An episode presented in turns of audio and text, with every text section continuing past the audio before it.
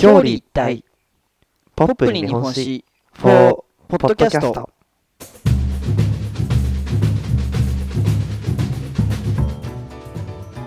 さあ始まりましたポップに日本史第24回ポップ担当岩崎と日本史担当遠藤ですパチパチパチよろしくお願いしますよろしくお願いしますね最初お聞きの方わかると思うんですけどはいちょっと新しい感じで始めることにしましてそうなんですよねちょっと新鮮ですけどねねはいちょっと新しい試みなので続けていってみようと思います はいお願いします岩崎くんちょっと前の話になるんだけどはい確かじゅんさんっていう方からあそうですねはい励ましの言葉いただきまして本当にありがとうございました、ありがとうございましたね嬉しいですねやっぱりまとめ撮りとかしてるん でタイムラグとかあるんですけどねそうですねこの場を借りて改めて御礼申し上げますありがとうございますありがとうございますどうぞ今後ともよろしくお願いいたしますそうですねよろしくお願いいたしますうん聞いていただけてはいお聞きの方々もねぜひツイッターの方にも覗きに来ていただければと思いますのそうでですねちょっとしたコメントでも残していただければ本当に励みになるというか本当だよね、はいうん気持ちになるんでねあとリクエストも待ってますということでそうです頑張りますので、 お願いしますうんということで はい今回なんですけれどもはい今回は東京裁判東京裁判はい正式名称で言うとはい極東国際軍事裁判って言うんだけれどもこれについて話していこうと思いますお願いしますうんで今回のはい裏テーマじゃないんだけどもはい何かと言いますとはい裏も見ようよっていうことを今回裏テーマに置こうと思っております裏が何かあったわけですねそうそうそう裏というか東京裁判そうそのはい、う裏側をちょっと話していければと思いますのではい詳しくはこの後話すんだけどもはい教科書とか授業ではい結構な確率でこの東京裁判って出てくると思うんだよねやったかなそうですね写真付きで出てましたよね確かあそうだよねそんなイメージあります教科書とか授業のさはい限られた文字数とか時間の中だとはい伝えられることって限られちゃうからはいうんだからさ戦後に東京裁判っていうのがありましたっていうふうに言われてはい日本の戦争犯罪人の人が死刑とか終身刑になりましたっていうことしか教えられないと思うんだけども、そうですねそんなざっくりした感じでしたね、うんそうでしょうんはい細かいことは特にやってない感じなのかなって思います、うんそうそうそうそう多分細かいところまでやってないと思うはいでさ結果だけを聞いたらさ東京裁判で日本の戦争犯罪人が裁かれましたって結果だけを聞いたらはい日本って裁判で負けるくらい悪いことしたんだなってダメだな日本って、はいなっちゃうよね。まあまあまあ思いますようね、んはいあの東京裁判っていうのははい裁判を行ったっていうことだけしか残ってないと思うんだよね。はいうん、まあそりゃそうなんだけどねまあまあま細かく見ていくとあはい単純にはい戦争犯罪人を裁いただけの裁判じゃないっていうあじゃないんですかそうそうそうそうまあ今回の話を聞いてもらってはい裏テーマの表じゃなく裏も見ようよっていうことがはいちょっとでも伝わればいいと思っておりますのでわかりました、うん頑張ります、うんはい歴史っていうのは実は裏が面白いというふうにはい自分は思ってるのではいやっていこうと思いますわかりましたお願いしますはいでさっきもちらっと言ったんだけどはい東京裁判っていうのははい本当の名前は極東国際軍事裁判っていうけど今日は東京裁判って統一しますねあわかりましたうんはいで東京裁判っていうのははい内容どういうことかっていうと第二次世界大戦ってはい日本は敗北したよねはいうんその敗北した日本に対して連合国っていういわゆるアメリカとかイギリスとかロシアっていうところが行ったはい裁判のことを言うんだけどもはい要岩崎君あの東京裁判は聞いたことあるよねあもちろん聞いたことありますうん永久戦犯っていうのも聞いたことあるかな永久戦犯はうん死刑ですうーんあの、はいそれもちょっと後でやるからく今は詳しくはないんだけどはい一番有名なのってさはい東條英機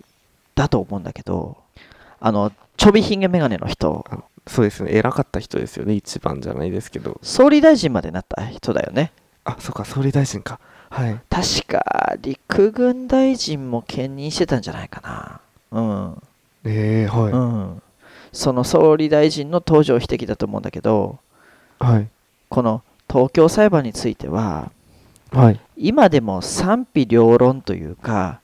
はいまあ、むしろどっちかというと批判の方が多いと思うんだけどもはいまずね前提として知っておかなきゃいけないことがあってはいこの東京裁判っていうのは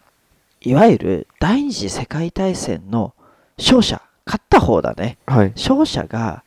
負けた方の敗者はいいわゆる日本を裁判にかけたっていうことが前提になります。はいもう理不尽な感じですよね、もうそっからおそうそうそうそう。まあ、だからさっきも言ったけどここでいう勝者っていうのはアメリカイギリス中国ロシアとかね WHO WHO は世界保健機構違うけども うん見せれました、うんうんなんかありましたよね、うんでもそういうまあもちろんねはいえゆうすくん敗者はどこ会社は日本ドイツ、うんさあ、うん、そうでもうす一、まあもう一個ありますよねドイツはまた、まあ、別というか、うんはい別な裁判で裁かれてるんだけど、はいまあ、東京裁判っていうのは日本を裁いたものね。あそうですね日本だけですねうん。だからさっきも岩崎君が言ったように、はい単純に言って公平じゃないよね。うん。まあまあまあそうですね、だって主催者はアメリカとかイギリスだから、いいようにされてしまうわけですよねそうそうそうそう。だってアメリカとかイギリスとかの思惑通りにやるしかないからね。はいうん。日本にいいことは、まあ、ほとんどないと。そうですねはいだから裁判っていう名前はついてるけど一種の見せしめ的な要素はあったと思うんだよねらはいまあ負けちゃったからしょうがないっちゃしょうがないんだけどねはいうんまあねうん負けちゃったからね戦争にねまあ本当ですよねそこはもう何とも言えないですよねうん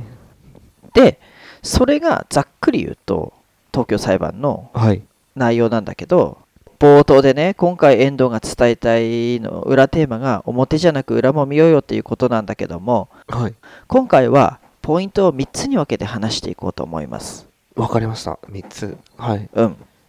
まず、ポイント1。はい戦犯の種類と意味。はいうん。これがポイント1です。ポイント1はいで、ポイント2。はい事後法による判決っていう題名です。むずいですねちょっと単語で言うと難しいね。はいで、最後、ポイント3は、は靖国問題。い安くれ問題実は、ここにつながってたりするんで、なるほどなんか聞きますもんねでしょ今でも、うんはいうん。かはいで、まず1つ目のポイントなんですけれども、はい戦犯の種類と意味っていうタイトルにしたんだけどはい戦犯ってさわかるかな永久戦犯とかの戦犯戦争の犯人ですよねうんとね犯人っていうかね元凶元凶っていう意味でもないんだけどうん戦犯ってはい戦争犯罪っていうものの略なのねはい戦争の戦に犯罪の犯で戦犯はいでこの東京裁判で裁かれた罪ってはい3つあってえー、どうどう裁かれるんですかその方たち一番有名なのは A 級戦犯だけどははい実はその他に B 級戦犯と C 級戦犯っていうのもあったんだよね重さは一緒だけどっうんて感じですかねこれね A 級 B 級 C 級って種類なんだよね罪の種類あえそれによって分けられるんだけどー、はいうんだから A が一番悪くて C が一番軽いとかそういうことではないうんそれもね結構勘違いしやすいんだけどうんうんはいでね A 級の他にある B と C っていうのは何かって思うと思うんだけどはいまず A 級戦犯からいきます、はいうん、A 級戦犯っていうのはどういう罪かっていうと平和に対する罪っていうふうに名前がついてる平和に対する罪はいそう平和に対する罪を犯した人たちが A 級戦犯にされたとえー、当事者ってことですか戦争を起こしたお行動した岩崎くん最近本当に鋭いそうなのよし、はいあのこれはね平和に対する罪ってどういうことかっていうとはい中国とかさはいいわゆる東南アジアの国々に対してさはい本当のところどうかは分かんないけども侵略戦争を計画したりはいもしくはそれを指導したりはいそういう人たちに対して適用された罪っていうのがはい平和に対する罪でそれに値する人たちを永久戦犯って言ったんだよねはいえー、はいだからさっき岩崎君が言ったように戦争の指導者とかはいあとはだからその戦争の管理側の人たちだよねああなるほどはいこの人たちのことを永久戦犯って言いますはい侵略戦争かどうかはまた別の話だよはいで続きまして B 級戦犯はいでこれはね罪の名前で言うとはい戦争犯罪っていう罪なんだけどはいどういうことかっていうと戦争中に民間人つまり兵士じゃない一般の人たちに対してそういう人たちに対しての暴行だったり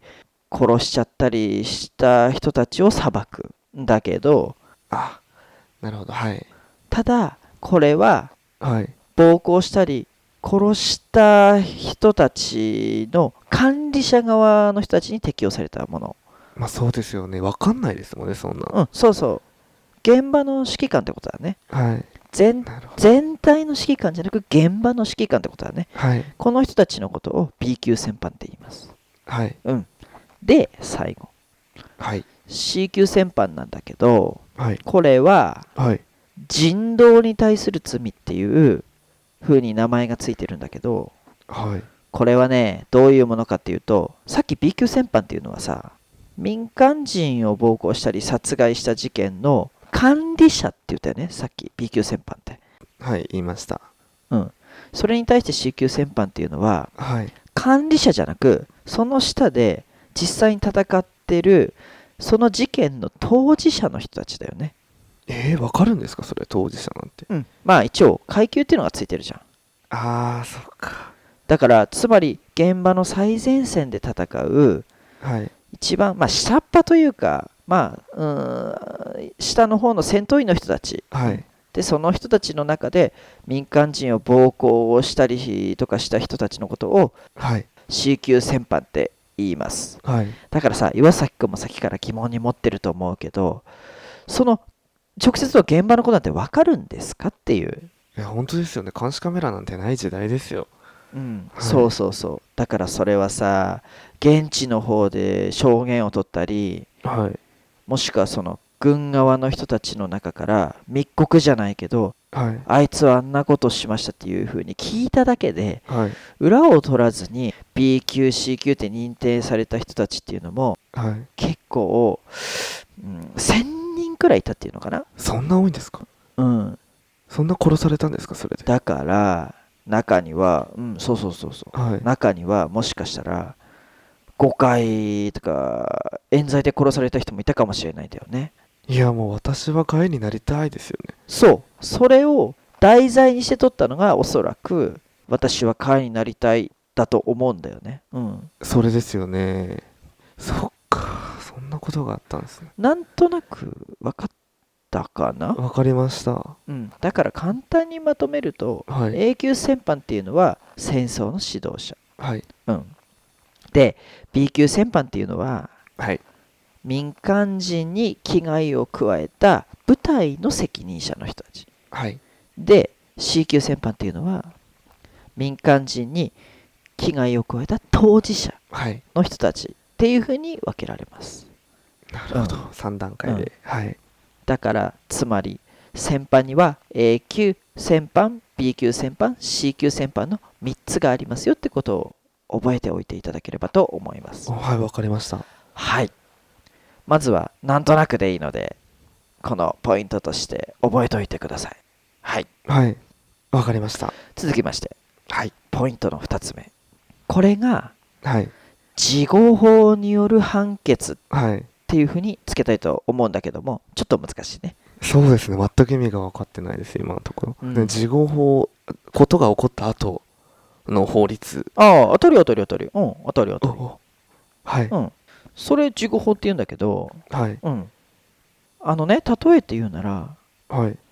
ゆうせくんってさ普段からもう酒もガブガブ飲むでしょそうです飲まないってわ言ったら嘘になっちゃいますね飲みますはいでさ法律でねはい酒を飲んだら死刑っていう法律が作られたとするじゃんはいまあ文字通り酒飲んだら死刑になるんだけど、 う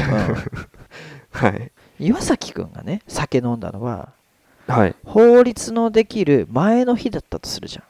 はいゃん、うん、ただ岩崎くんは酒飲んだから死刑っていう風にはい法律の方が後からできたのにはい過去の事実を蒸し返されて裁かれるのがこれがいわゆる事後法っていうのえー、はいだから法律があってそれに背いたら罰っていう流れが本当なのにはい法律ができる前に遡ってそれ罪が適用されちゃうわけよもう何でもありじゃないですかおっしゃる通りもう法律の世界ではありえないことだありえないですよね、はい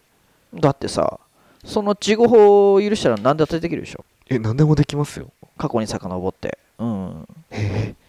ー、はいただねさっきポイント1で話したはい A 級戦犯はいの平和に対する罪っはいていう法律ってこれって後から作られたんだけど、はいこれってまさに事後法なんだよねあそうなんですかまあでもそうかはいそうそうだからつまり戦争をやってる最中にはなかったんだよそんな法律なんてそりゃそうですよねだってアメリカもそうじゃないですかって思いますもんね、そそうそうそうそうそうそう終戦後に勝っはいた側の連合国とかのアメリカイギリスとかが作った法律だからはい日本側の東条英機とかを中心とする指導者を捕まえてはい永久戦犯とかにして終身刑とか死刑とかにしたからだからもはいう法律の世界だとありえない話なんだよありえないですね、うん怖っそうそうそうはいだから東京裁判ではそれが実際に適用されたと、ねえもはういめちゃくちゃでしょめちゃくちゃですね、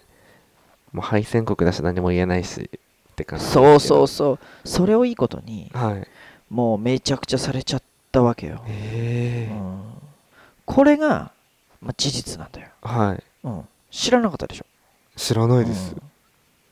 はまあちなみにねそれは A 級戦犯の話で B 級戦犯 C 級戦犯に関してはいはいこれはね結論から言うとこれは事後法ではないんだよねあ事後法ではないんですか、うん、そうそうそうそう。これはね、この B 級戦犯、C 級戦犯の、いわゆる民間人を殺しちゃダメとか暴行しちゃダメっていうのは、はいこれはもともとある国際法っていうものにああ今でもありますもんねのっとって、うん、そうそうそうそう。当時からね、国際法っていうのははい一応あって、そういうものにのっとって裁かれたものだったから、はい一応これは妥当ではあるんだよね、B 級、C 級に関しては。でもおかしいですよねなんかあの特攻その2でやったじゃないですかミャンマーじゃなくてフィリピンで100万人死んだってそう、あれにはアメリカとかも関わってたりするから、うん、本当ですよねアメリただアメリカ側は裁かれず日本だけが裁かれたりしたんだけどまあ、これうもん全部敗戦国だからそうそうなのよでまとめちゃうんえますもんね、まあだからその B 級 C 級っていうのは一応地合法ではなく国際法にのっとってはい裁かれたものではあったんだけども、はいただ A 級戦犯に関してははい地合法だったと、事後法うんなるほど地合法はいちょっと覚えといてわかりました事後法、うんはいだから法律の世界ではめちゃくちゃだったっていうことだけは記憶に残しておいてもらえると本当ですねめちゃくちゃですようん、これが一応ポイントの2です。はい、はいで最後にポイントの3はい靖国問題なんだけどはい岩崎君ニュースとかで靖国問題とかって聞いたことあるかな聞いたこなんかあの総理とかが挨拶しに行ったら叩かれるみたいなやつですよねそうそうそうそうそううんはいだから一時期はさ毎年総理大臣とか国会議員とかが靖国神社を参拝してはいそうするとそれに対して、まあ、特に中国とか韓国とか北朝鮮なんだけどはいそういう国が猛烈に日本に対して批判してきたりしてはいまあよく映像とかでさ日本の国旗燃やされたりとかさああ、うん見ますねニュースではいその原因の一つが、まあ、いっぱいはあるんだけども一つがえそのさっき出てきた A 級戦犯 B 級戦犯 C 級戦犯っていう人たちが原因になってるんだよねえあそうなんですか特に A 級戦犯なんだけどもはいうんゆうせくんあのさ靖国神社ってちなみに行ったことあるあのー、神田あたりにあるんでしたっけ違うかあの橋の国えーと国会議事堂なうんなんだかまだあっけ、でもそっちの方だよスねタジアムの近くそっちの方らへんだっ中には入ったことないかたなようななんか前は通ったことありますけど実際中入るっていうのはないですね門のところあたりでじゃあ、はい靖国神社ってどういう趣旨の神社かっていうのもわからないねいや分かりますよお怒るあのー、あれですよねおその戦場で散っていた人たちをがそこに帰る場所じゃないですけどそうそうそうそうたてうんたたたられてるたたたたられてるあま祀られてるでしょ祀られてる です。たたられたりはし ないよ、うんそうですね。まうん祀られてうるんんですそね。うそうそうそうはい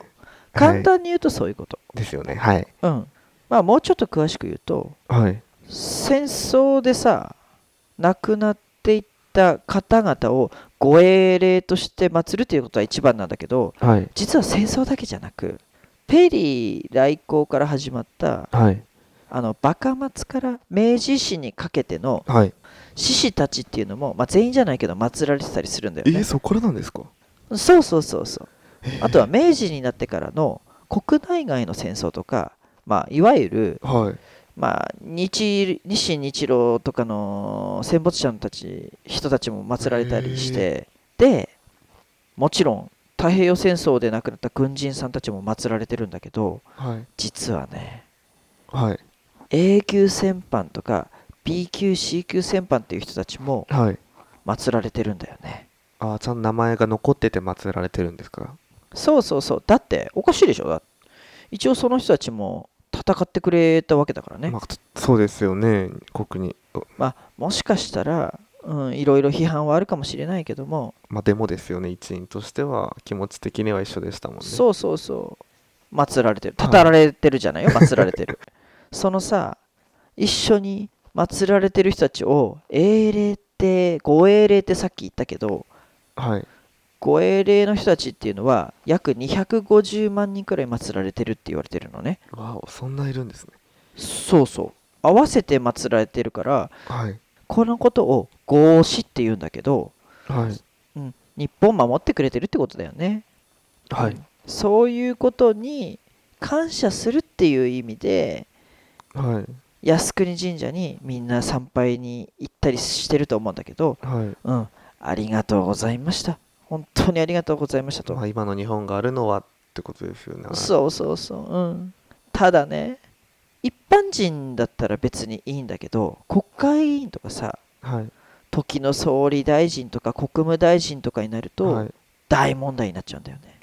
まあよくは思わない人はいるますよね絶対にそうそうなんだよ。まあ大問題になるっていうかされるっていう方がこれはい適切だと思うんだけど、うん、まあ賛否両論はあるんだけれどまもだ間違った行為ではない気がします実は遠藤もそう思っててはい確かにね戦争を起こしたっていうまあ起こしたというかまあそういう事実はあるんだけどもはい護衛令の大多数の人たちは日本を守ろうとかさ家族のためにって言って戦ったわけだからはいそれに対して参拝をして感謝の意を表するっていうのは悪いこと絶対悪いことじゃないと思うんだよね。そうですね自分も思いますそんなはいうん責められるようなまあ、実際自分も3回くらい参拝行ったことあるんだけどああ行ったことあるんですかそうそうそう、うん、えたださ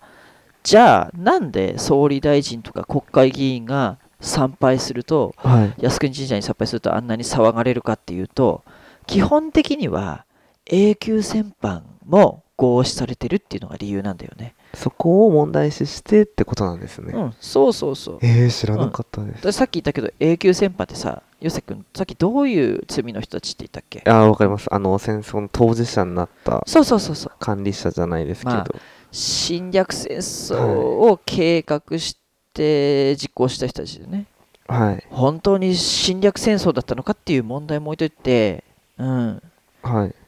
中国とか韓国とかっていうのはさ、はい。いわゆる侵略者が祀られてる場所に、はい。総理大臣が、ま、参拝するってどういうことなんだよって言って怒ってんだよね。うん侵略された側からしたらあそうそうそうそうって思うとそうですよね。だから侵略したことをお前らは正当化してんのかと、はい。こんだ、こっちはこんだけ被害あったんだぞと。まあ、自分は侵略戦争じゃないと思うけど、うん、そうそうそうそう。っていうふうに騒いでるわけよ。それが、それが靖国問題の一部ね。なるほど。知らなかったです。全部じゃないよ。その他にもいろいろあるんだけど、うん、えー、ちょっと難しかったかな。ややこしかったかな。難しかったですけど、分かりました、今まで。うん。なんでこんな騒がれるんだろうって。そうそうそう。そういうことで騒がれてるんだよね。はい。で、それの全部の検挙が東京裁判だったと。なるほど。そこでってことですね。そうそうそうそう。まあ、知らなかっ一応ちょっとここで3つのポイントを軽くまとめてみますね、た。はい。まずポイント1としてはい。東京裁判で裁かれた人たちは大きく分けて3種類あったとはい。なんだっけ岩崎君3つえーっと、うん、もう一回言ってもらっていいですか ?A 級、B 級、C 級、うん、の戦犯ね戦犯と、うん事後法。うん、ちょちょちょっと待って待って待って慌てないはい。慌てないポイント1は、 うん、ポイント1はその裁かれた人たちははい。 A 級 B 級 C 級戦犯というふうに3種類の人た3種類があったとはい。うんこれがポイント1ね。ポイント1。はい。で、ポイント2は、そのさ、ABC はい。級戦犯のうち、BC はもともとこあった国際法だったと。はい。だけど、A 級戦犯は何だったんだっけはい、ここで。はい。事後法ですよね。おそうです。事後法だったと。はい。後から付け加えられ て裁かれた裁判だったと。で、最後、ポイントの3として、はい。永久戦犯も一緒になって靖国神社に祀られてることが原因で、はい。まあ、合祀っていうんだけど靖国問題っていうはい。一筋縄で解決できない問題が今も残ってしまっているというなるほど。はい。以上3つが今回のテーマのはい。東京裁判のポイントになります、うん、はい。だから表だけ見ないで今回のテーマはねうーんまあ裏の方なんであのあまり見られないと思うんで、そうですうねん。、そうそうそうはい。なんか、この細かい意味とかは全然分かってなくて、なんでそうなってんのかとか全然、あれだったんで、よ勉強になりました、大人として。知らないといけないことですよね、これは。今後。だからまた岩崎くん靖国問題がテレビになった時ははい。みんなに教えてあげて、そうですね、ちょっうとん。これこれこういうことが原因なんだよって、知ってるって言いたいですよね。うちょんそうそうそうそうっと親とかにうんも聞いてみたいですよ。おお親はもしかして知ってるんじゃないの知っててほしいですよね、逆に。何それって言われたらもう、うんうんうんちょっと無無ですだよもん。よね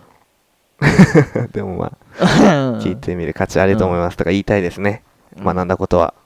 ぜひはい。どうでした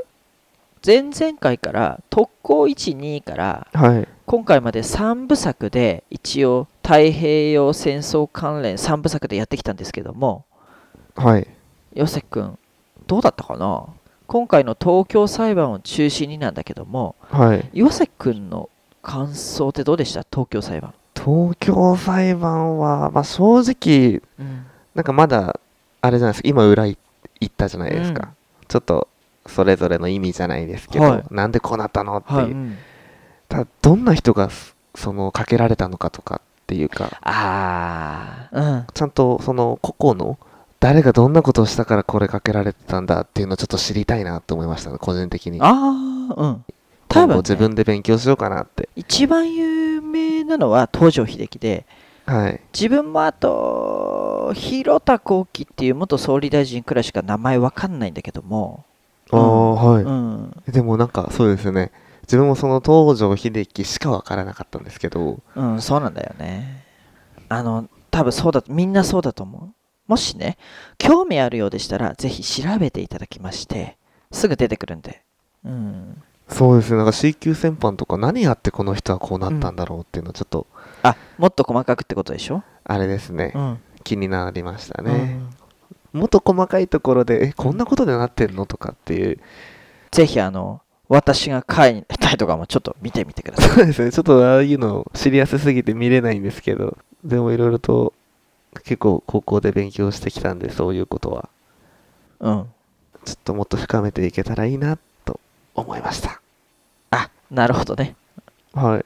で、まあ、最後に、ちょっと、遠藤の方から、今回はね、はいこの話の構成上を東京裁判を否定というか多少批判的に話してしまったんですけどもはいいくら事後法だって言ったりとか勝った側主導の不公平な裁判だって言ってもね、はいまあ、戦争を計画して行ったっていうことはあの事実ではあるんだよね、うん、日本側がね。はいだから決して戦争を肯定してるとかはい東京裁判は完全な悪だとか言ってるわけではないのでその点だけはちょっとご了承いただければと思います。わかりました了承しましたうんうんうん。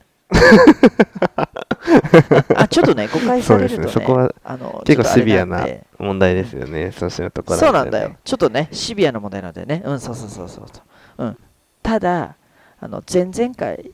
前回の特攻のことでも言いましたけど日本のために戦ってくれた人がはいいたからこそ今の我々と今の日本があることは事実なのではい皆さんもぜひお近くの方だったり、まあ、ちょっと今難しいかもしれないですけども東京に観光に来た際などは、はいぜひ靖国神社などに参拝してみてはいかがでしょうかということで行ってみます、うん陽介君もぜひ行ってみてください、う ん、いじゃあ自分も行ったことないんでや行ってくれよ 近いんだからえ近いんだから行ってくれよ、そうなんですけうどんそうなんですけどみんなのの分まで誰も行こうって言ってくれないんですもん今まで生きてきていや岩崎君から言うんだよこれからはそうなんですよねああと思って、うん友達と一緒に歩いてたんですけどああ靖国神社じゃんみたいなここなんだってなって行ってそうですよね、うんちょっともちろんこの24回を聞きながらね。片耳で聞きながらそうそうそうそう。うん。皆さんもぜひあの行ってみてくださ い。一緒に行け行ける人いたら行ってくれればなとあ思いますけどツイッターでじゃあそう岩で崎すね君、 あの呼びかけていただければと思いますの で。うんはい誰かが行ってくれるなら自分も行きますっていううんね、感じですよよろしくお願いします。はいありがとうございますはい。ということで、はい私からは以上です。わかりましたそれでは第24回はい。東京裁判はい。についてでしたねありがとうございますありがとうございました。バイバイ